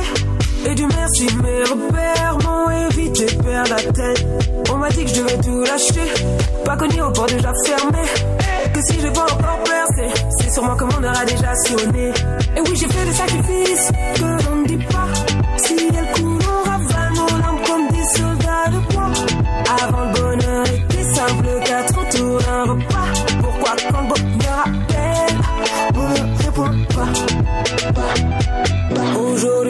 Ma vie, qu'il me juge ou pas.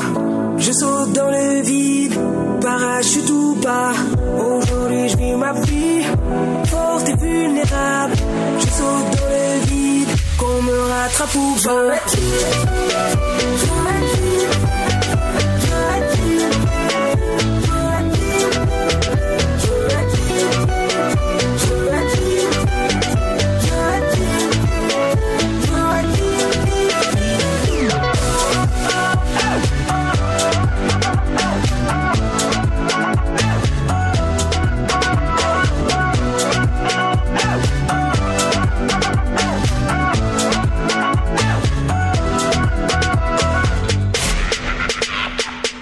Dans les sabliers, mais personne ne peut le rattraper. On promet de ne pas oublier, mais une promesse est sacrée. hein. Sur mon lit de mort, je pas de regrets. Comme laisser partir l'amour de sa vie, tuer la folie de nos rêves. J'ai la chance de ne pas être seul au monde et quand la nuit tombe, sais que seul mon cœur me guide chaque jour vers mon destin. Alors pourquoi s'enferme derrière les sourires, se cache de la tristesse? On fait avec ça, avec la Aujourd'hui je vis ma vie, qu'il me juge ou pas. Je saute dans le vide, parachute ou pas. Aujourd'hui je vis ma vie, forte et vulnérable. Je saute dans le vide, qu'on me rattrape ou pas.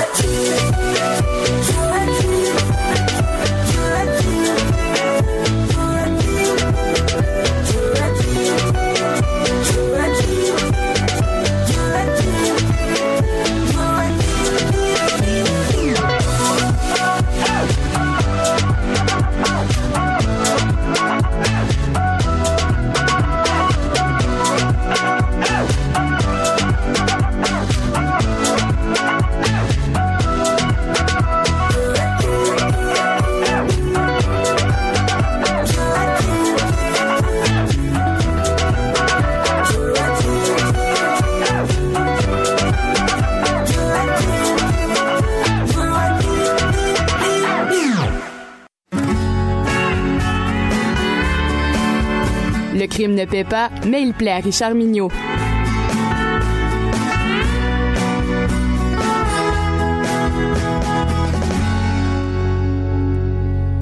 Bien le bonjour, Richard Mignot. Bonjour, René Cochot. Un fruit amer, Nicolas Coche aux éditions de Saxus, c'est le livre qui a retenu votre attention euh, cette semaine. C'est vraiment un livre qu'on pourrait qualifier de page turner. Le genre de roman anti-sommeil qui vous tient éveillé toute la nuit. Un fruit amer, c'est un roman terrible, dur et franchement angoissant compte tenu de la réalité contemporaine qui nous préoccupe. Un fruit amer, c'est aussi un roman sur le racisme, sur la ségrégation raciale aux États-Unis pendant les années 60. Un fruit amer, c'est aussi une page couverture terrible, très révélatrice de ce qui vous attend en ouvrant les pages de ce livre. La renaissance du Ku Klux Klan dans une petite ville de l'Alabama et l'utilisation du feu par les suprémacistes blancs pour nettoyer une race inférieure. Ça se passe en 1963. c'est assez particulier. Un fruit amer, c'est d'abord et avant tout le corps d'un jeune noir suspendu à une branche d'un arbre. L'image est terrible, une belle trouvaille de l'auteur, mais une trouvaille qui glace le sang. Mais 1963, la ville de Birmingham risque d'exploser à tout moment. Après l'arrestation de Martin Luther King, les manifestations se succèdent et le shérif de la ville, Eugene Bull Connor, un personnage réel, adore ces confrontations et se sert de tous les moyens pour réprimer les manifestations et les moyens les plus violents possibles, vous l'imaginez bien. En cette journée du 7 mai, au milieu de la panique créée par la répression des forces policières, une jeune blanche est arrêtée. Meredith est la fille unique du principal employeur du comté de Woodbridge, Michael Clarence, contracteur riche, employeur craint et raciste. Donc, on s'en va dans ce petit village de Woodbridge, fin juillet, on retrouve dans la forêt le corps d'une jeune fille. Elle a été sauvagement battue, violée et laissée à l'abandon en pâture aux animaux. Le corps est tellement mutilé que l'identification en est extrêmement difficile la police locale finit par découvrir que le corps est celui de Meredith Clarence, celle qu'on a vue tantôt à la manifestation à Birmingham. Elle était enceinte et le père était un jeune noir.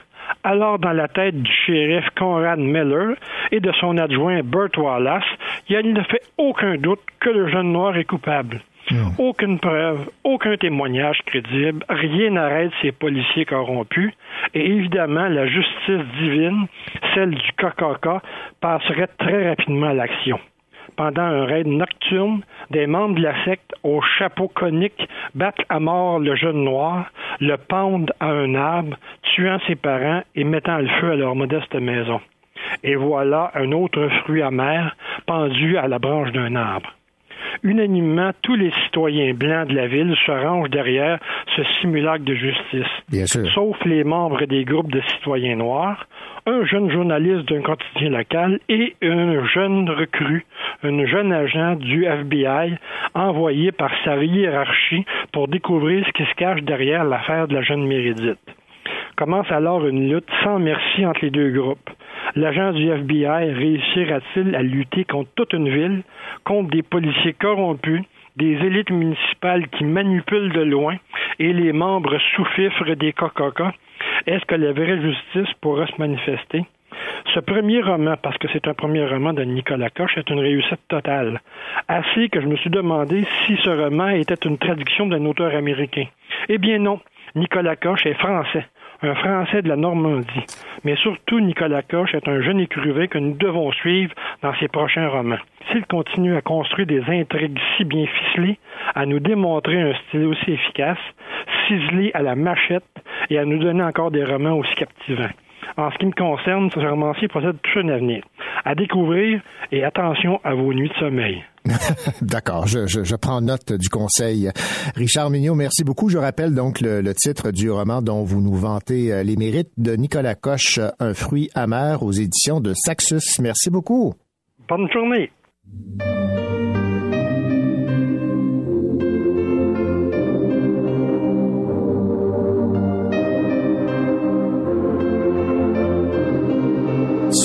Je mens pour aussi papillonner, me faire croire que les passants pourraient être tous intéressants. Je m'évente d'admiration, m'extase à l'addiction d'une phrase ou d'un jeté de sourire vite interprété. Souvent je mens pour faire croire à mon dedans qu'il vit démesurément et qu'il peut même plaire à plein temps avec juste un ou deux baisers que je chope à l'envolée. Je m'imagine des volcans qui inonderaient mes champs de blé. Souvent je mens, je m'excite pour tous les gens qui lancent des banales à comme ils lanceraient naturellement des sextos juste pour jouer avec très peu de finalité. Quant à moi, je tombe amoureux devant le paletant des gens fougueux.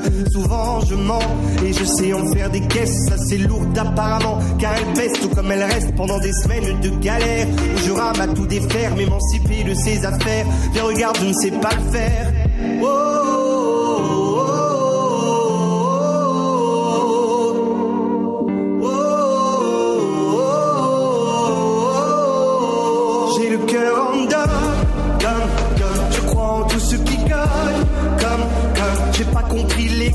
même s'il m'impressionne. que si j'ai pas la cote, comme ça je me mens. J'ai le cœur en homme, d'homme, d'homme. Chaque fois que je tombe croque love, love, love. J'ai pas compris les codes, même s'il m'impressionne. que si j'ai pas la cote, comme ça je me mens je mens, encore plus quand il y a air. Je me fais mes films en grand et je fonce même sans critères. Mais s'il s'avère que ce n'est qu'un plan comme d'habitude, je me prosterne car ce gris est indécent, surtout devant l'imaginaire. Souvent je mens dans des courses à court de nerfs. Ça me donne des jours rêvant d'amour fou et de minère. Pour oublier les emmerdes, je surveille les blogosphères, tous les détails croustillants qui me mettent encore plus à terre. Souvent je mens pour me donner de l'épaisseur, comme des centaines de manteaux que je mets pour faire couler la sueur. Il fait pas chaud et tous ces sauts donnent la chaleur, avec un tout petit goût de faux qui laisse le tout fat sans saveur. Souvent je mens pour frétiller en douceur, me faire bander aimants dans des rêves lourds et à pas. Je m'imagine même sans dents embrasser des jolis cœurs qui acceptent bénévolement de se livrer à tous mes leurs.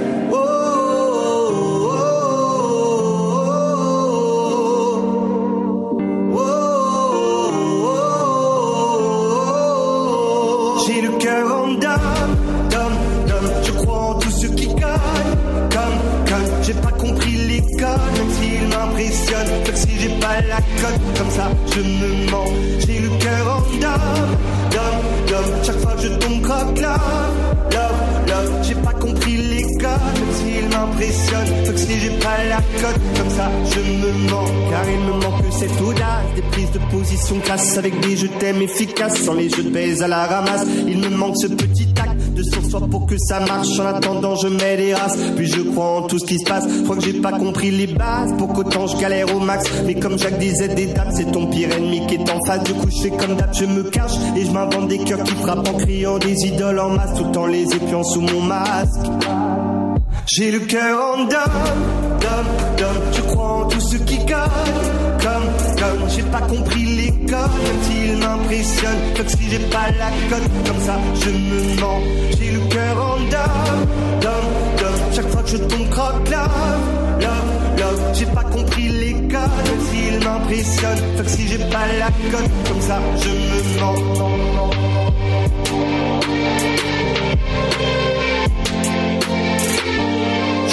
Je me mens.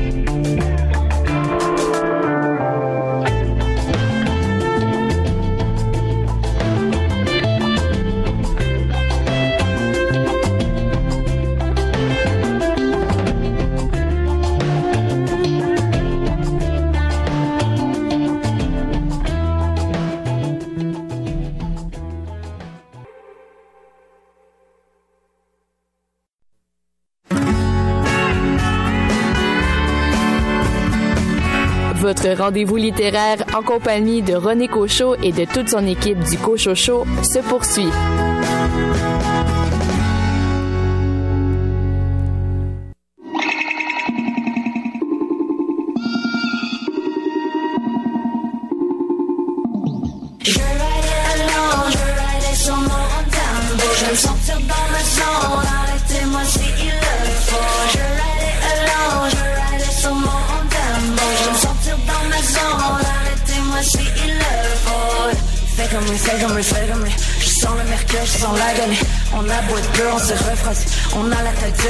Choisi.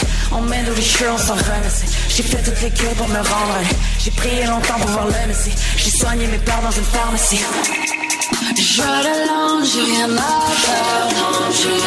Double shift, j'passe en 5 Je l'allonge, j'ai rien à faire.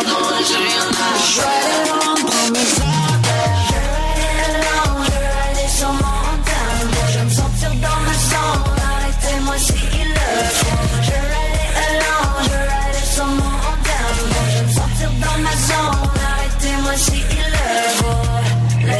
Legacy, legacy. J'ai tué le message et le messie. Mon héritage comme un instastory. L'erreur est fatale si on lègue l'envie. Je sens l'amertume de tous mes amis. Même si la terre brûle, on se reproduit. J'ai pris la piqûre pour le paradis. J'ai payé ma sentence sans faire de bruit. Je l'allonge, j'ai rien à faire. Double shift, j'passe au 5 Je l'allonge, j'ai rien à faire. Je l'allonge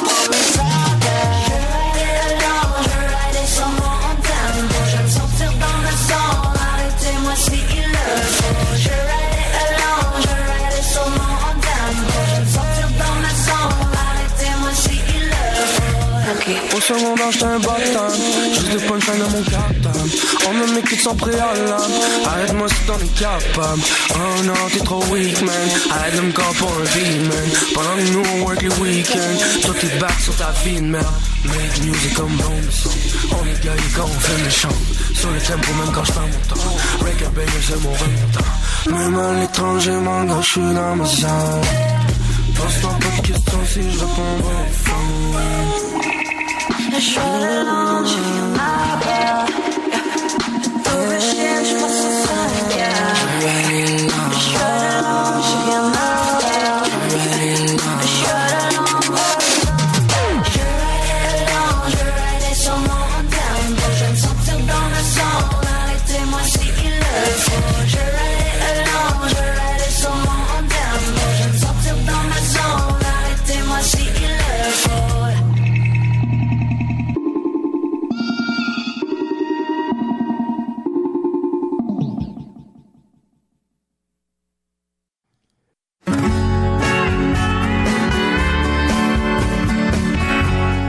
affectionne particulièrement les essais littéraires. Félix Morin.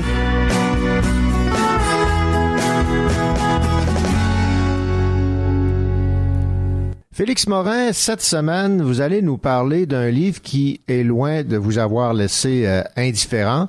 Un manifeste signé Raphaël Artaud McNeil. Ah ouais, vraiment. C'est tu le genre de livre qu'on n'aime pas et qu'on déteste pas, c'est le genre de livre que je classe dans la catégorie j'aimerais bien prendre une bière avec l'auteur. tu sais c'est du style euh, en démocrate là, j'ai dit je pense que tout se réglerait bien autour de- d'une bonne pinte doublon. Euh, mais en fait c'est ça, Raphaël euh, Artaud McNeil est professeur de philosophie au, Cégep Garneau. Euh, il a conçu dans le fond un certificat de- sur les œuvres marquantes de la culture occidentale à l'université Laval qui se donne depuis 2008. Euh, il, il traduit des ouvrages euh, en grec ancien puis sur le comité de lecture de rédaction de la revue Argument. La perte et l'héritage, essai sur l'éducation par les grandes œuvres, euh, se présente en six parties distinctes. Et oui, enfin, il va raconter son expérience de l'éducation comme un tableau, qui est une partie très intéressante du livre. Ensuite, il va parler de la méthode qu'il estime la plus utile par les grandes œuvres, Ouais, on, on, ouais, on ouais. ça cachera pas. Euh, Une application morale, et c'est pour ça qu'il y a deux sections. Une section implication morale de cette éducation, implication métaphysique de cette éducation. Euh, ce que- ensuite, il va y aller avec ce que cette éducation peut apporter à la euh, compréhension du cœur humain et euh, les bénéfices qu'on peut imaginer à une telle éducation. Euh, En fait, il faut voir ce travail comme un travail réflexif sur l'éducation par les œuvres marquantes de l'humanité euh, dans une université et une société qui ne semble plus vouloir en faire le centre de l'éducation, voire n'en comprend plus la pertinence. C'est un peu la thèse d'un- de ce que Bill Reading appelait dans les ruines de l'université en disant que maintenant on peut faire des cultural studies parce que la culture n'est plus au centre de l'université. Quand elle était au centre, on pouvait pas l'étudier. Maintenant qu'elle est en parallèle, on peut l'étudier. Donc l'éducation prépare maintenant les jeunes au marché du travail. En ce sens, elle est libérée de la culture générale qui n'est pas assez corrélée aux besoins du marché. Ça, c'est Ben, sa prétention. Mais c'est plus payant faire des, tu sais, de- tu sais, dans une optique de créer des, euh, citoyen, une culture générale est quelque chose d'extrêmement pertinent. Ouais. Parce que quelqu'un qui a une grande culture, dans le fond, quand un gouvernement va dire euh, tel débat est nouveau, ben, on va dire ben non, c'est absolument pas vrai. En 1800, on se posait déjà la question. Par contre, euh, si c'était aussi simple, dans le fond, ça fait déjà longtemps que l'éducation serait un meuble Ikea, en fait. C'est que si jamais il y avait Ouais, pas ouais, besoin de culture, comprends. on serait capable de monter puis on apprendrait parfaitement. C'est pas aussi simple que ça. Malheureusement, puis je veux dire, ça vient pas avec des boulettes aussi.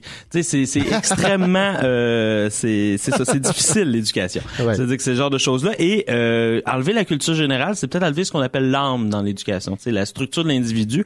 Puis on voit là- là- là-dedans, puis je pense qu'Arthur McNeil sera d'accord avec moi. On voit un glissement du citoyen au consommateur, ou du moins au citoyen au travailleur. Puis ça, il faut commencer à se poser des sérieuses questions.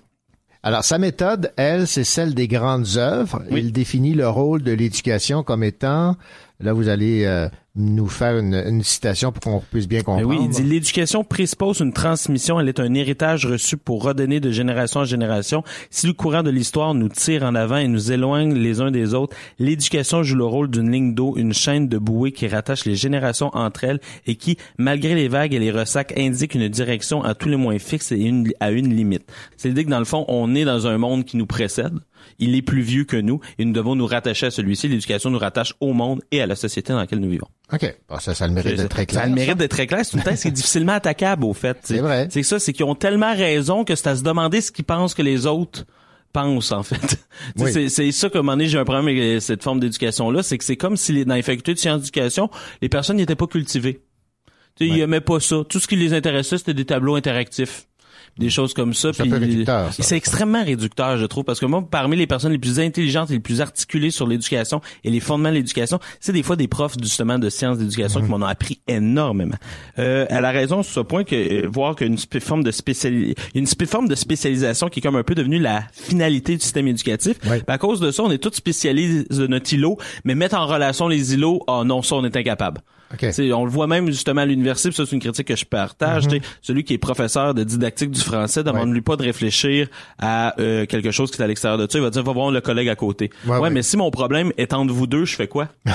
Faut que je travaille avec les deux, puis souvent il y a rien qui a été fait. Alors là, t'es comme pris comme étudiant à essayer de faire quelque chose qui n'a jamais été fait. Alors on voit qu'il y a un problème ça. là. Alors, l'éducation par les grandes œuvres fonctionne sur deux postulats, selon oui, Raphaël. deux euh, euh, postulats. Le livre est un outil primordial euh, de l'éducation. Puis euh, tous les livres ne sont pas égaux entre eux. C'est en fait qu'il y a des œuvres plus grandes que l'autre. Ouais, un ouais, Boule ouais. et Bill est moins intéressant que Platon. Disons ça de manière caricaturale. Là. Bon, disons que c'est un peu retard de comparer Bill à Platon. Là. Mais quoi qu'il y a beaucoup de philosophie dans Bill, mais ça, je te ferai un numéro euh, spécial juste pour ça.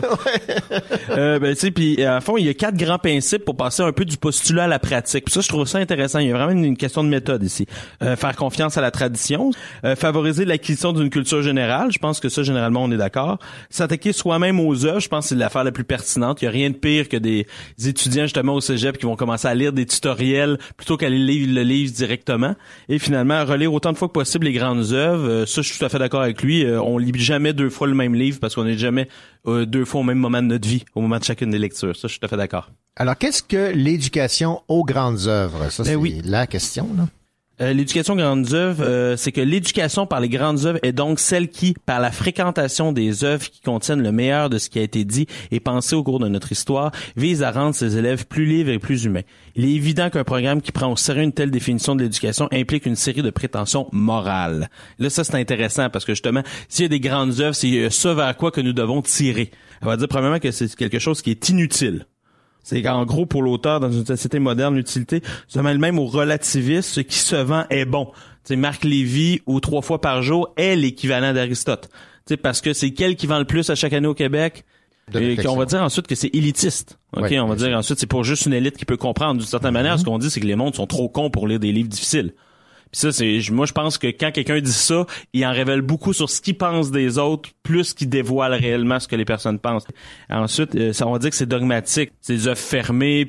Et en plus de tout ça, plus de ces quatre principes-là, il fait un lien que je trouve particulièrement intéressant, c'est le fait que, dans le fond, il y a un lien entre ça et une forme de métaphysique. OK, en fait, c'est qu'on se rend compte, c'est que souvent les grandes œuvres, ils parlent à tous, en fait, ils parlent à toute notre humanité. À mon sens, là, c'est un, au, au point de vue culturel, en tout cas, là, c'est, j'ai de la misère à, à m'y attaquer. J'aurais pas de réponse à lui donner. Bon, quelle est votre critique en fait de ce livre? Premièrement, je dirais que c'est un livre pour les convaincus. Je ne pense pas que ce livre permettrait de faire justement des changements d'idées à une personne qui doute de la pertinence des grandes œuvres. Moi, je dirais même que c'est un peu la somme de ce courant-là de pensée. Par contre, je dirais qu'il s'agit ici de la tranche la plus radicale. On voit ici une rapidité avec laquelle, par exemple, va passer, je vais en parler plus tard, des thèses de Bourdieu et Passeron sont évacuées, puis ils font certains amalgames avec des thèses féministes qui n'étaient pas nécessairement présentes dans ce livre-là. J'y reviendrai. Euh, pour l'auteur aussi, une espèce de... Ça, j'aime vraiment pas cet argument-là, puis il me semble très faible, en fait. C'est Pour lui, l'individualisme est constitutif de notre modernité et elle est la somme, en fond, de tout ce qui est utilitariste, relativiste et égalitariste. Il dit que c'est égalitaire parce que, dans le fond, ces personnes-là ne veulent rien au-dessus d'eux. Or, ils sont pas égalitaires parce qu'ils tolèrent souvent très bien ces personnes-là que des autres soient en dessous d'eux. OK? C'est pas des défenseurs de l'égalité, tout le monde doit être égaux. Ça veut dire qu'en fait, c'est plus une forme d'égoïsme, c'est pas une forme d'égalitarisme. Moi, je trouve que c'est particulièrement important de le dire parce que l'égalité, faut le dire, c'est vraiment le fait que euh, tout le monde soit égaux. Ça veut dire que moi, je connais des personnes qui veulent qu'aucune œuvre soit mise au-dessus d'eux autres, mais qui tolèrent très bien que des livres soient moins bons qu'eux. OK, c'est-à-dire moi pour moi c'est pas une forme d'égalitarisme, c'est une forme vraiment de à la limite de je m'en foutise, de genre d'égocentrisme, mais Ouais. c'est pas pour moi de l'égalitarisme. Je trouve que c'est une thèse qui est galvaudée. Ensuite, il, il évacue deux questions majeures que ce type-là d'éducation euh, amène. Premièrement, le problème de la reproduction. Ça, c'est les thèses de Bourdieu et Passeron. OK, il mentionne qu'on ne demande pas aux sciences, par exemple, d'avoir moins d'hommes blancs. Or, il, dans ce passage-là, il effectue un glissement des thèses bourdieusiennes. Bourdieu, en gros, ce qu'il va dire, c'est que le conservatisme pédagogique est corrélé au conservatisme social et politique. Euh, et dans le fond, pour aller cet enjeu-là de l'homme blanc, Bourdieu, dans les années 70, parlait pas de ça.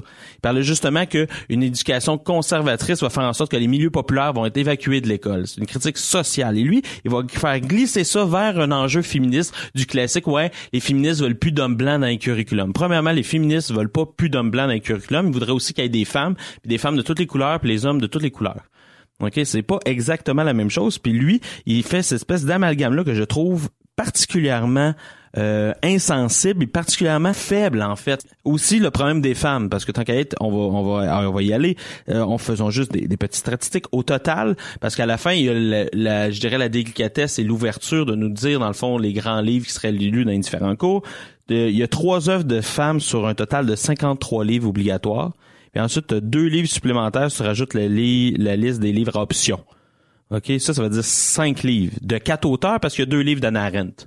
Là-dedans, il y a aucun livre de Marguerite Yourcenar, aucun livre de Marguerite Duras, aucun livre de Sylvia Plath, aucun livre de Virginia Woolf, de Simone Veil. Ça me semble faible, en fait, comme défense. Il faudrait se poser à un moment donné la question sur euh, ceux qui font des œuvres, sur les grandes œuvres de l'Occident, qui se posent sincèrement la question, est-ce que les femmes ont si peu contribué que ça à la constitution de l'Occident? Puis s'ils sont capables de répondre oui, qu'ils nous l'argumentent, mais qu'ils arrêtent de dire que c'est une tête féministe faible, qui nous démontrent que justement les féministes ont tort.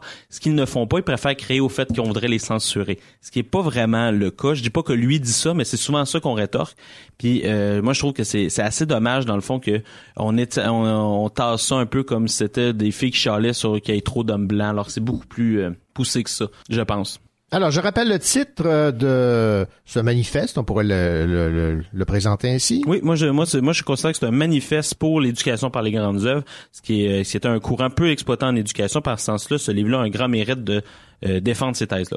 Raphaël Artaud McNeil, La perte et l'héritage, essai sur l'éducation par les grandes œuvres. Merci beaucoup, Félix Morin. Merci beaucoup René.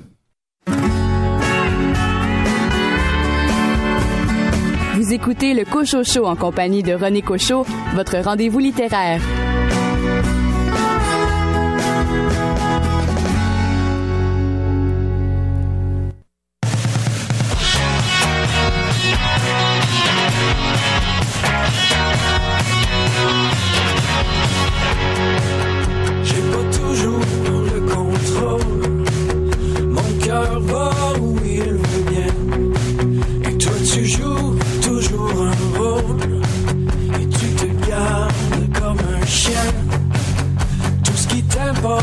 c'est l'image, le tape à l'œil et le paraître.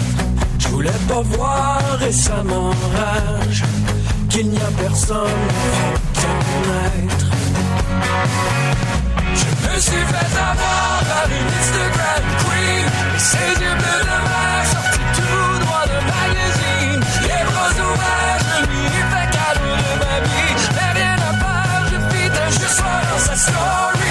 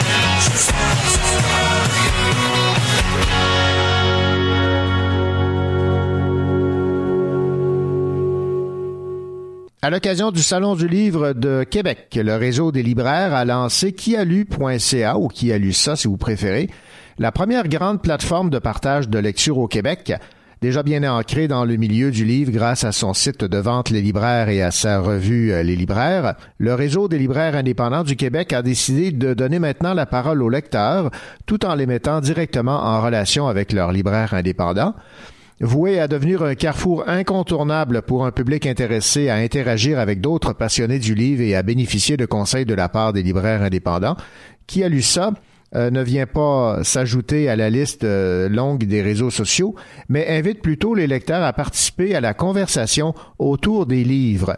Après avoir créé leur profil, les utilisateurs pourront enrichir leur page personnalisée, livres appréciés, liste de livres à lire, etc., témoigner de leur expérience de lecture, des commentaires, des cotes et consulter les commentaires des autres lecteurs. Les lecteurs auront également la possibilité de croiser sur kialu.ca ou qui a lu ça leurs euh, libraires indépendants qui discuteront d'un profil euh, libraire, nourriront la plateforme de commentaires et de recommandations de lecture. Avec euh, qui a lu ça, le réseau des libraires décloisonne ainsi l'expertise libraire et permet au public d'avoir accès à de précieux conseils, même hors librairie. L'objectif demeure de stimuler la lecture et de s'assurer que le bon livre tombe entre les bonnes mains. Un projet porté par plus de 115 librairies indépendantes.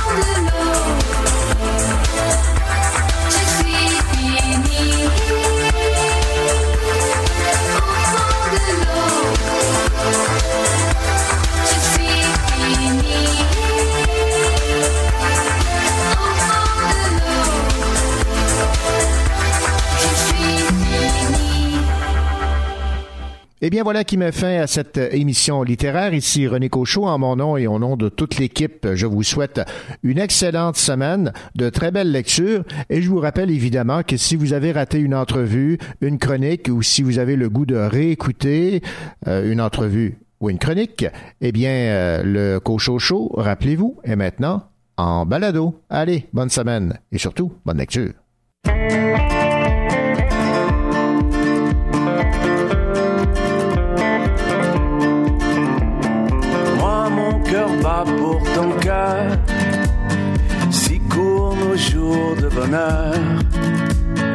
Le monde est triste quand t'es plus dans le décor. Dis-moi, t'es où? Il fait si froid dehors. Moi, mon cœur bat pour le jour. Tu reviendras, mon amour. Quand t'es pas là, peu importe le mois. Sur mon existence, y a trop d'indifférence. Moi, mon cœur bat, ça fait mal. Deux fois plus vite que normal. Quand je suis avec toi.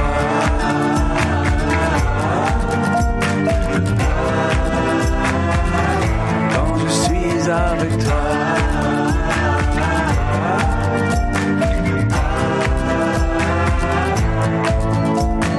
Moi, mon cœur bat pour nous deux. Royaume des gens heureux. La vie est souffrance, je la préfère en danse. Bouge avec moi, on fera quelque part. Moi, mon cœur bat quand je te vois. Quand tu m'effleures de tes doigts. La vie, la mort, peu importe mon sort. Laisse-moi encore une nuit avec toi. Moi, mon cœur bat, ça fait mal. Deux fois plus vite que normal. Quand je suis avec toi.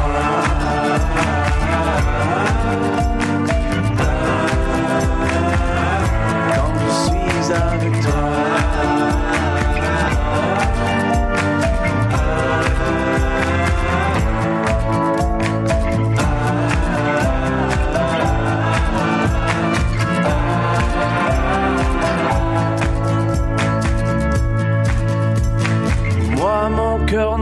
Plus quand tu auras disparu. Allez, réponds-moi, dis-moi que t'es encore là. Le reste, je m'en fous, je ne suis qu'un voyou sans toi. Moi, mon cœur bat, ça fait mal. Deux fois plus vite que normal. Moi, mon cœur bat, ça fait mal. Deux fois plus vite que normal. Quand je suis avec toi.